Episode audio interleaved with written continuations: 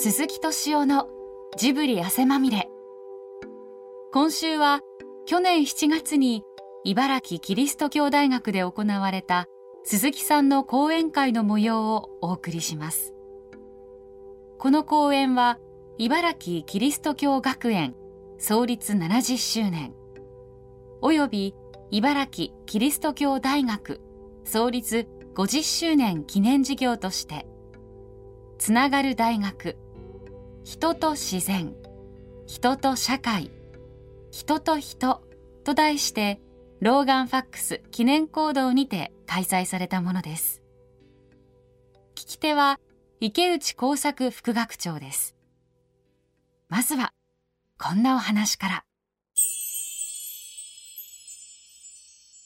池内先生から今年のテーマは「つなぐ」ってやつなんだって言われて宮崎駿と僕をつないでくれた人っていうのがねなんか目に浮かんだんですよ。あの宮崎駿が若き日作った映画で「ルパン三世カリオストロの城」って。俺でこのね映画の絵を描いたのがねその大塚さんっていう人で。俺でまあ皆さんもよくご存知だと思います。あの高畑勲そして宮崎駿。この2人のことはね皆さんよくご存知だと思うんですよ。だけど実はもう一人いるんですね。その大塚康生はい、俺で宮宮崎が今ね宮さんというのが今76歳です。で高畑勲がそれにプラスの5すると81歳。でこの大塚さんっていうのは現状現在ね86なんですよ。で実は3人ともね東映動画っていう会社で出会ったんですよ。東映動画っていうのは日本初の本格的なアニメーション映画会社、はい、俺実はですね小さな会社がいっぱいあったんですよアニメーションって日本って。そうすると日本で初めてその人たちを全部集めて一個の会社を作った。それが東映動画っていう会社なんですね。そしたらねまあ多分50個ぐらいあったんで。最初長編映画を作ろうって言い出した昭和31年ですかね、はい、そその頃ってそのねいろんな会社の人集めたでしょ。そそれぞれに親分がいたんですよ、うん、そうねその親分が順番に監督やってったっていうのは東映のスタートで、はあね、俺でそのねこんなんじゃねなんか若返りを図らなきゃいけない、うん、俺で実を言うとその若返り第1号がホルスの大冒険。ホルスの大冒険、はい、高橋さんという人がね選ばれて。それで高橋さんが波、ね、数いるスタッフの中から抜擢し、えー、重用したのが宮崎駿で実を言うとその仕組みを高橋さんを監督にし宮崎駿を絵の責任者にする。それ全部考えたのがね実はこの大塚さんっていう人だったんですよ。自分が絵描きにもかかわらず。これでこの2人のことをまあ仲も良かったんでしょうね。相性がいいっていうのか。俺でその後まあ実を言うとねえ2人は高畑と宮崎は東映をいろんな諸事情によって辞めなきゃいけない、はい、俺である会社行ったりして俺でハイジを作るアルプスの少女ハイジっていう。これ皆さんもねご覧になったことあるかもしれない。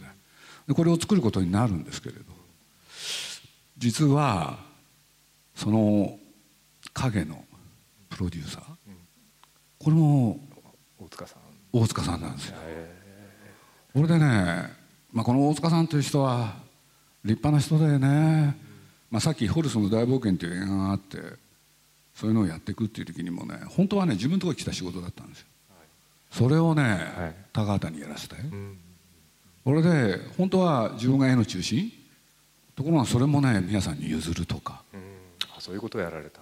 実に立派なんですよ、えー、でなおかつハイジをやる時には、えー、2人をねある会社に紹介して、うん、それで段取りを全部つける、えー、何しろ後で聞いたら2人の給料まで全部交渉してたらしいんですよ、うん、これで実は宮崎駿がさっきのカリオストの城を作る時もで高畑勲っていうのはね一方でジャリンコ知恵っていう映画作るんですけど、はい、そうなんですよ。映画のジャリンコ知恵作ったのは高橋さんなんです、はい、そうするとね高橋さんってそれまではハイジがどうしたとか母を訪ねて三千里とか。もうねまあ皆さんそういう、ね、思い出のある方いらっしゃると思います。毎週毎週お母さんに会えないんですよね。1年間待たされるんですよ。で毎週毎週会えないんですよ。僕にも娘がいてそのハイあの三千人を見てたらどうせ会えないよって。こんなことも言ってたんですけど。まあそういうわけでね赤毛のアンも作ってたのは高橋さんだし。でそんな高橋さんがジャリンコチへでこれ実を言うと東京はいざ知らず大阪では大ヒットした映画なんですよね。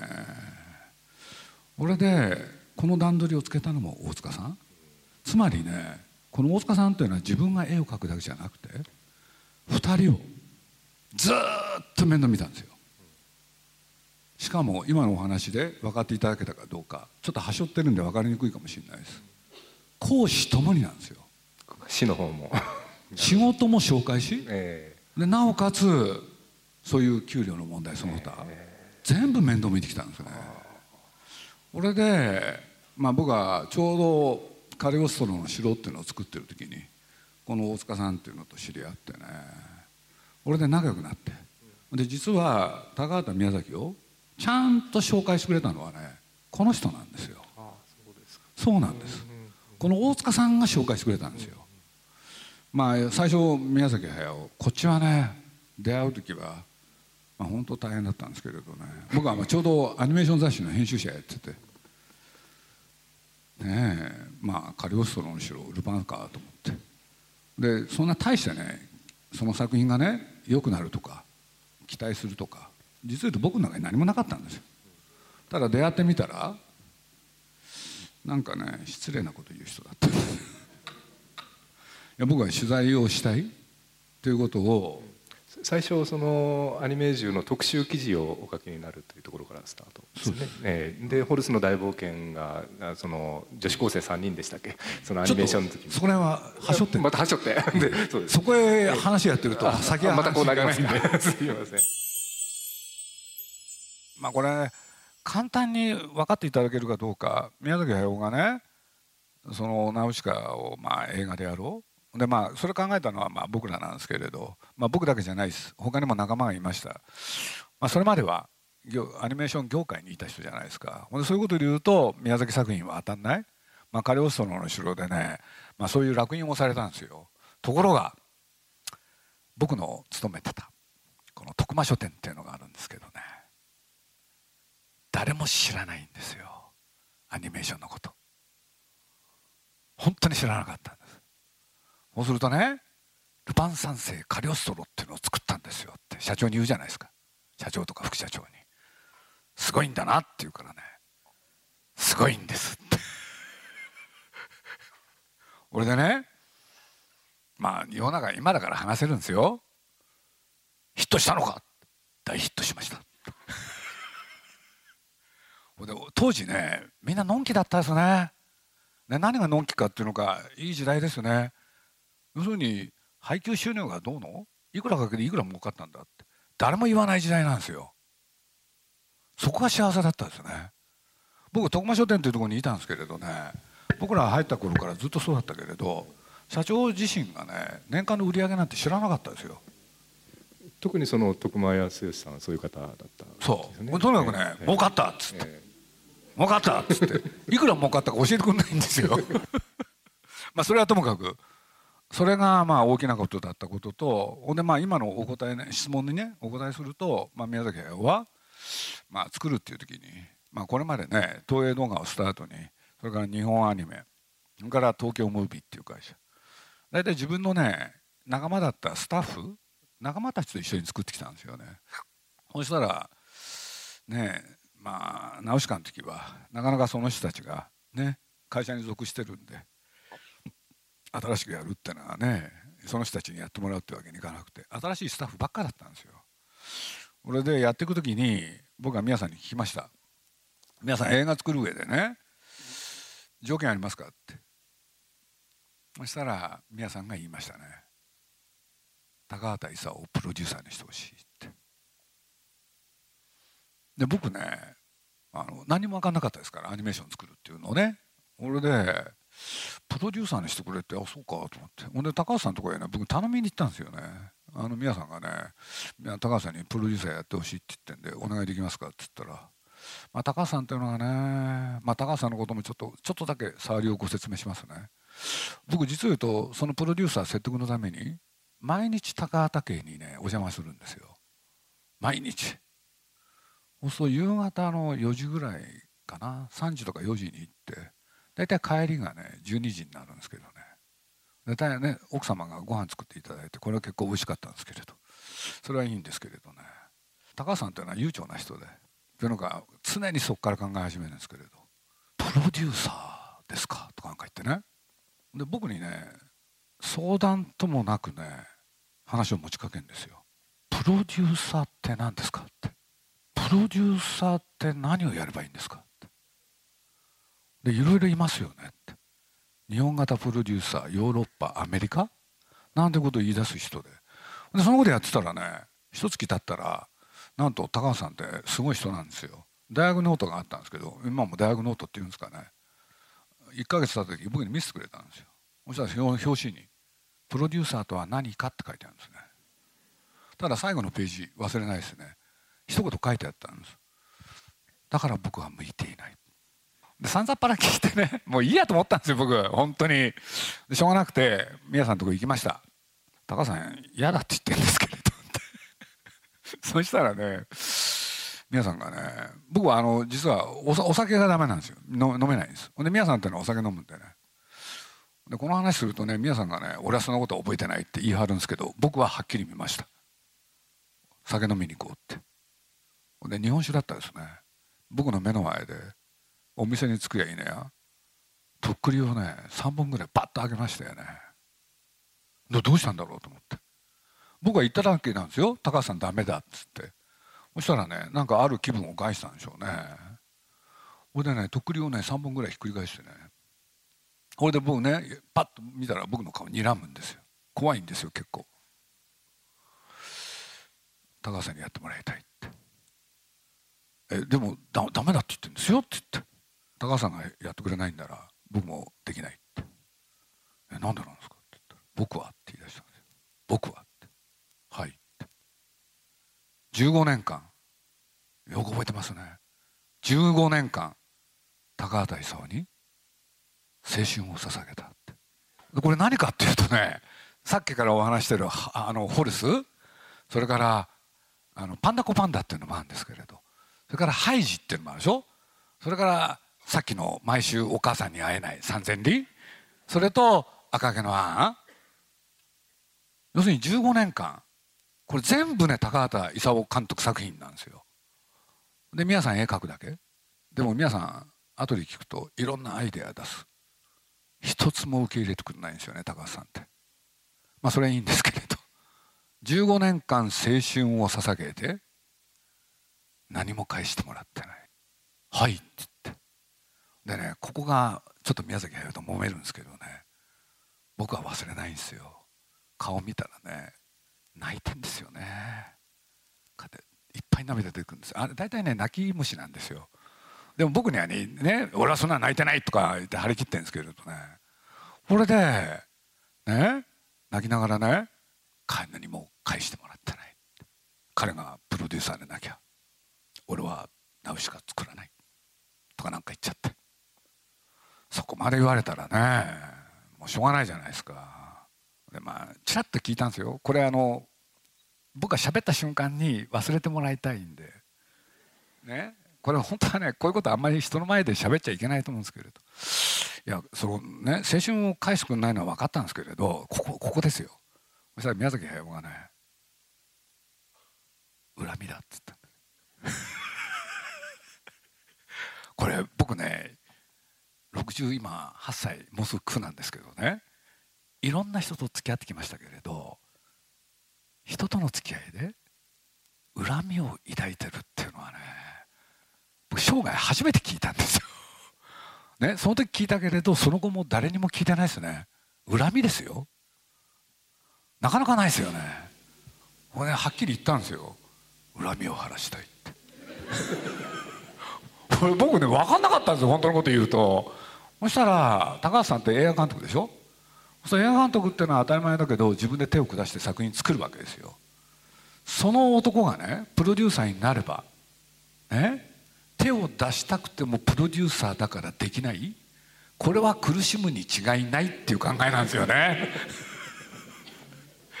僕ねよくそんなこと考えるなと思ってね。でもまあしょうがないでしょうね。俺ねまあとにかくねしょうがないんで「分かりました」っつって。で次の日また高橋さんのとこ行ってね「高橋さん」って「何ですか?」って言うから「いやプロデューサー頼みますよ」って「いやだからそれは昨日ノートでね鈴木さんで見せたじゃないですか」って「いやそうじゃなくて」っつって。皆さんはね高橋さんがね首を縦に振らないとみすみすこのチャンスを失うんですよ。ってあなたは友人としてそれでいいんですか？もうちょっと激しい口調で言ったんですけどね。激しい口調ってたまには役に立ちますね。僕生涯高橋さんに向かってね激しい口調で喋ったのはその時だけなんですよ。ね？皆さんがね高橋さんのこと必要だって言ってんですよっつってでかい声出しました。なかなかね高橋さんに向かってそういうこと言えないんですよ。どっかで心のどっかにあったんでしょうね。一度言ってみたいっていう。そしたら面白いですよね。僕の迫力があったんでしょう。そしたら高橋さん「分かりました」とか言ってね。で すすぐ納得されたっていうか受けていただいた。もうやり始めたらやり始めたらすごかったですよ。やり始めたらねすごい能力。あの人は映画作るだけじゃないですよ。プロデューサーとしても最高でした。ちなみに僕はプロデュース業っていうのはこの人から学びましたそのやっぱり「風の谷のナウシカ」はその宮崎駿監督。で今お話あった高畑勲プロデューサーという。でそのそこにはプロデューサーとして直接鈴木さんはまだ登場なさってないだからその手伝いですよ。ですよね。だからまあプロデューサー補佐みたいなもんですよね、ええその今本当にもうあのか、ね、あの手伝いですよってさっとおっしゃるんですけどその裏でやっぱりこの2人をそんなふうにあのプロデューサーではないけれども結びつけたというのってやっぱり鈴木さんですよね。無理やりそこへ話がはい、あの今日はそこに無理やり私そのためにいやいやでも本当にあの鈴木さんがいなかったら直しかできてないですよね。でもそういう時ってねだから面白いですよね。なんか目的があって何かやるんじゃないんですよ。いろんなね関係の中でそういうことが起きちゃう？それが僕はまあ自分でね思ってることなんですけどね。確かにあのもうな途中までは投げ出してたっていうその高橋だって僕ねついでだから言いますけどね。だって最初宮崎駿に出会ったじゃないですか。この男が才能あるとか才能ない？ただの一度も考えなかったですよね。一緒に付き合ってみたらねねなんか才能あったんですよ。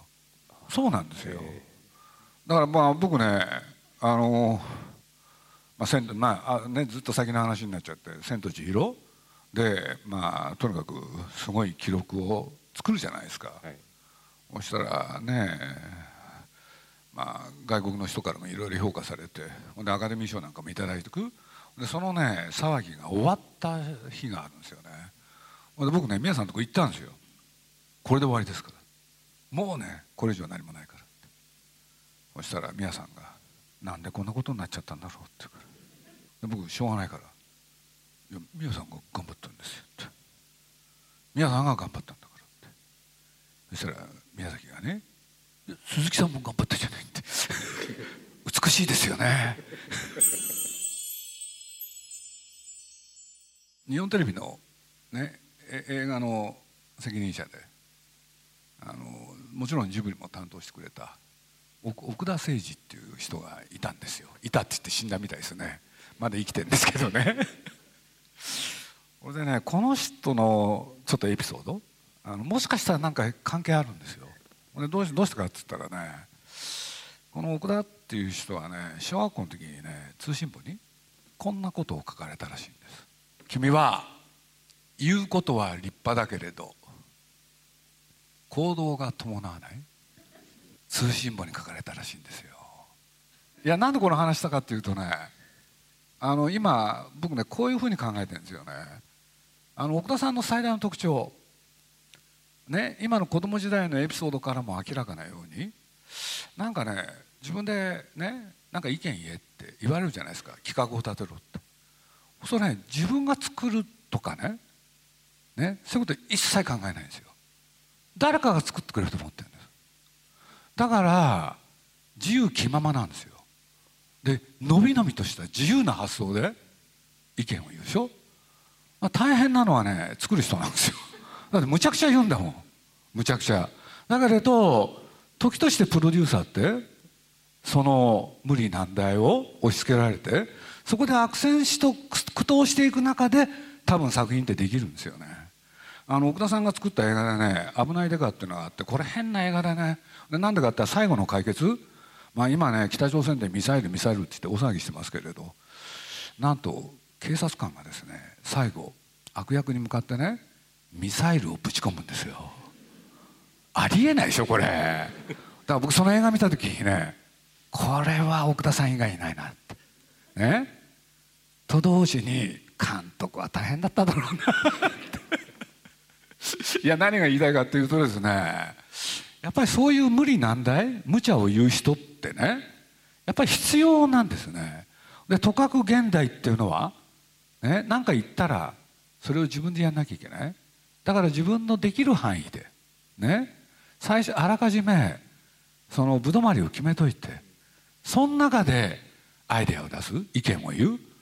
そういう時代なんじゃないかなっていう気が僕はちょっとしてて。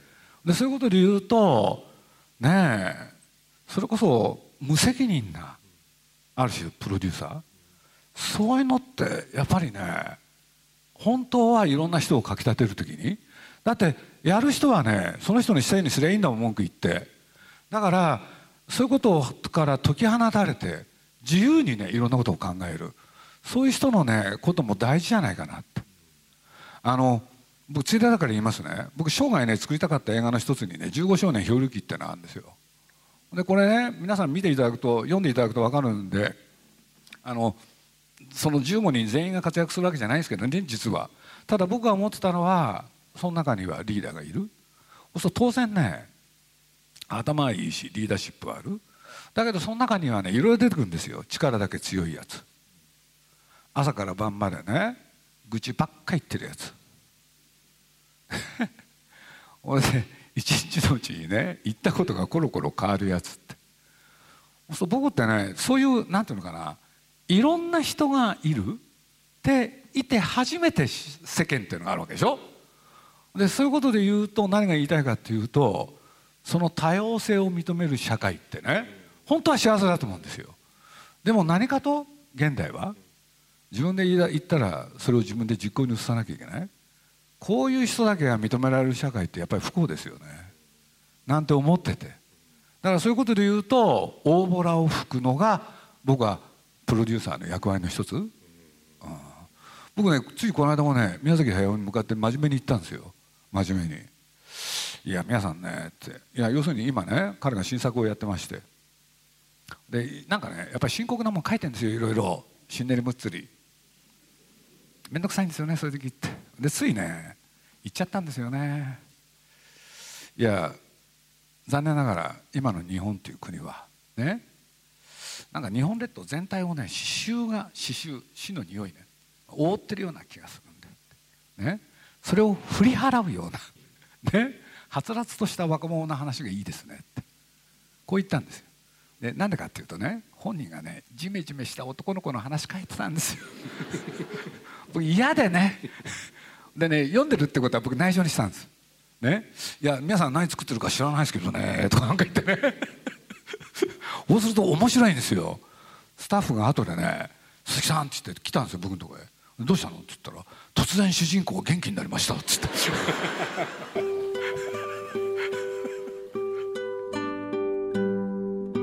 鈴木さんのつながる大学。人と自然。人と社会。人と人のお話いかがだったでしょうか？